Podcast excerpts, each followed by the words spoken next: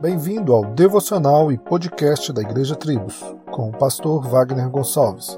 Visite o nosso site www.igrejatribos.com.br.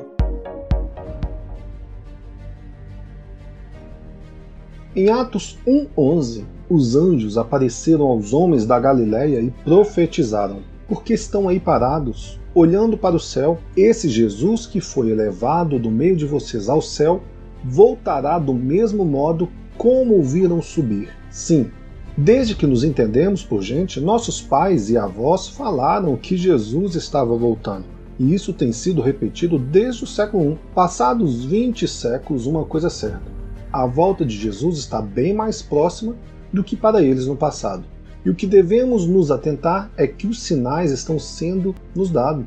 Estes sinais são como o som do apito do trem, ou os unidos dos trilhos, que são parte da chegada do trem. A volta de Jesus foi profetizada nas Escrituras pelos profetas, pelo próprio Jesus, discípulos e até mesmo os anjos, que foram enviados para consolar aqueles homens galileus que o viram subir.